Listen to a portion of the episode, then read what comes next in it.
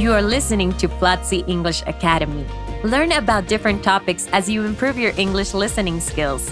Join Platzi and have access to courses on product design, audiovisual production, data science, business, English, marketing, and more. Enjoy this week's episode.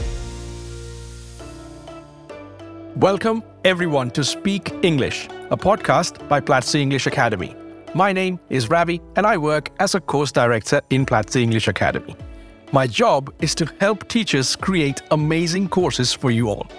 And today, my job is to interview one of our favorite people in the team. Welcome, Huayra, or as we like to call her, Wai. Hey, Ravee. Thank you for that warm welcoming and for the invitation. I'm excited about today's topic. Me too, Wai. So, in this episode, I wanted to cover one of the most common questions we get asked as English teachers. And the question comes in many different forms. Sometimes it's something like, Teacher, how can I improve my English quickly? Or what can I do to improve my English communication skills? And many others. But every student is trying to simply ask, how can they improve their English language skills overall? That's right. So, I am here to give you some tips around how to do that. But before we begin, I have a challenge for you. While we are talking, try to find out the answer to the following question Why is it important to have fun while learning English? Stay tuned to find out the answer. Right, so let's get into this why. My first question to you is apart from actually, you know, sitting down and studying, like taking courses in Platzi uh, and Platzi English Academy, what can students do in their daily life to improve their English skills? Well, the nice thing about learning a language is that it is a tool you can use in different contexts. This means you can learn in many ways in your daily life. For example, by watching movies, series, videos, or by listening to podcasts. You can also read in English, listen to music, play video games, anything you want. You can turn your life into an immersion environment by doing the things you normally do, but using English as the main language. It will make you feel connected to the language and not see it just as something to learn. All right. Now, let's continue uh, my next question to you is about increasing vocabulary. Uh, what can you tell us about how to do this? And maybe how can our students do this quickly? Well, the good news about making English a part of your life, as I mentioned before, is that you will constantly be learning new vocabulary. If you want to focus even more on this, you can take notes of new words you hear in movies or songs, for example. Um, a good tool to learn vocabulary is maintaining a vocabulary book or document if you're more digital, something like a Notion or Keep It Notes. They will do the trick. You can also use post it notes, I like to do that, around your house. So, what you do is add the new and relevant words you are learning. And big recommendation try not to write the translation but the meaning instead. Or drawing or writing a synonym or a sentence using the word. It will help you learn them in context.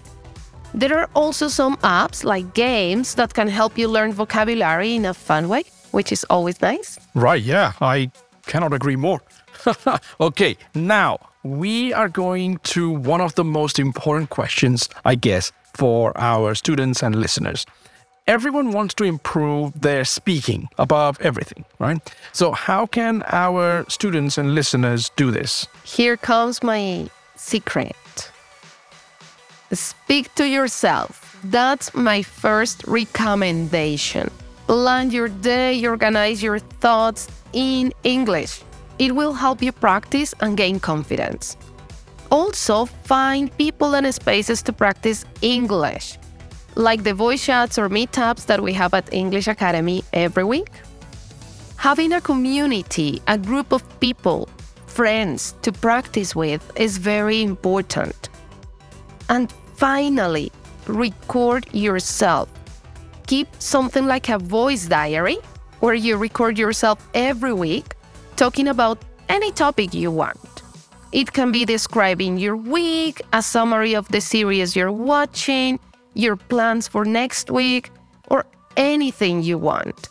Listen to yourself and correct yourself.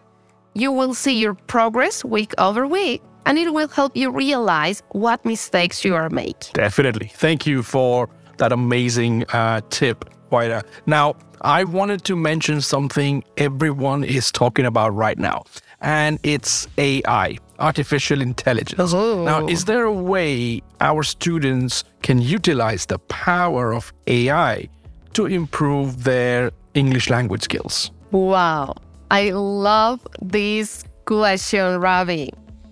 Well, when I was at school, and maybe when you were at a school, and maybe when you, who is listening, were at a school, we only had the book and maybe a, a cassette to learn English, right? Mm-hmm. Now we not only have internet, but we have artificial intelligence, which can be a great tool if used properly. Here are some ideas. Speak with Alexa or Siri. If you mispronounce, they won't understand. So it will force you to speak better. You can use ChatGPT to get inspiration and vocabulary or different ways of saying something, right? Also more formal, more informal.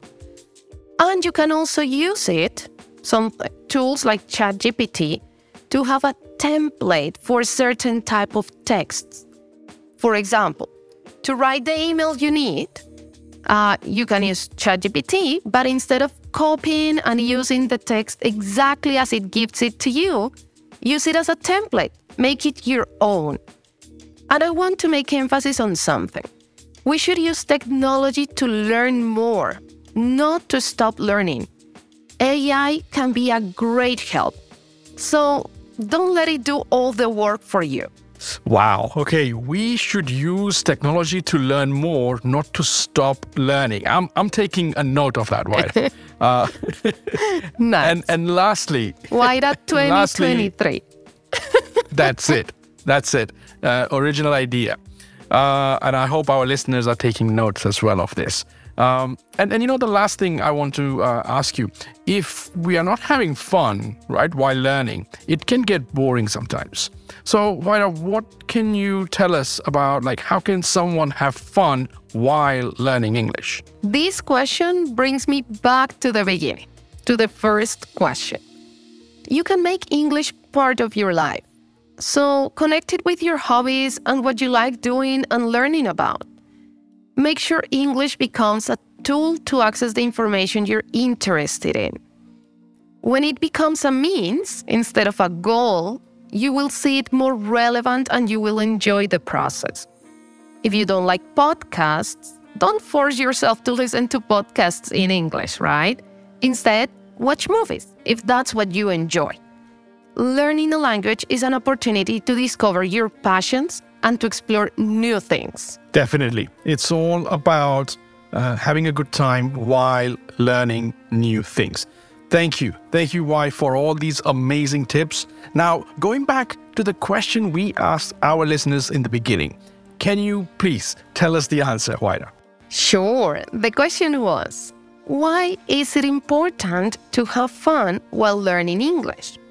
And the answer is well, Drum roll. there you go. when you have fun, the process is more relevant. And you learn more as you create a connection that allows you to keep the motivation. So it definitely helps a lot. Definitely. Like, honestly, if you're not having fun while learning, it can become demotivating very, very quickly. Absolutely. Um, that's it. Thank you. Thank you, Y, again, for accepting this invitation and bringing all these tips for our listeners. Thank you for the invitation and hope these tips help our listeners to enjoy their English learning journey. Brilliant. Thank you all for listening to Speak English. Next week, we'll have a brand new podcast episode.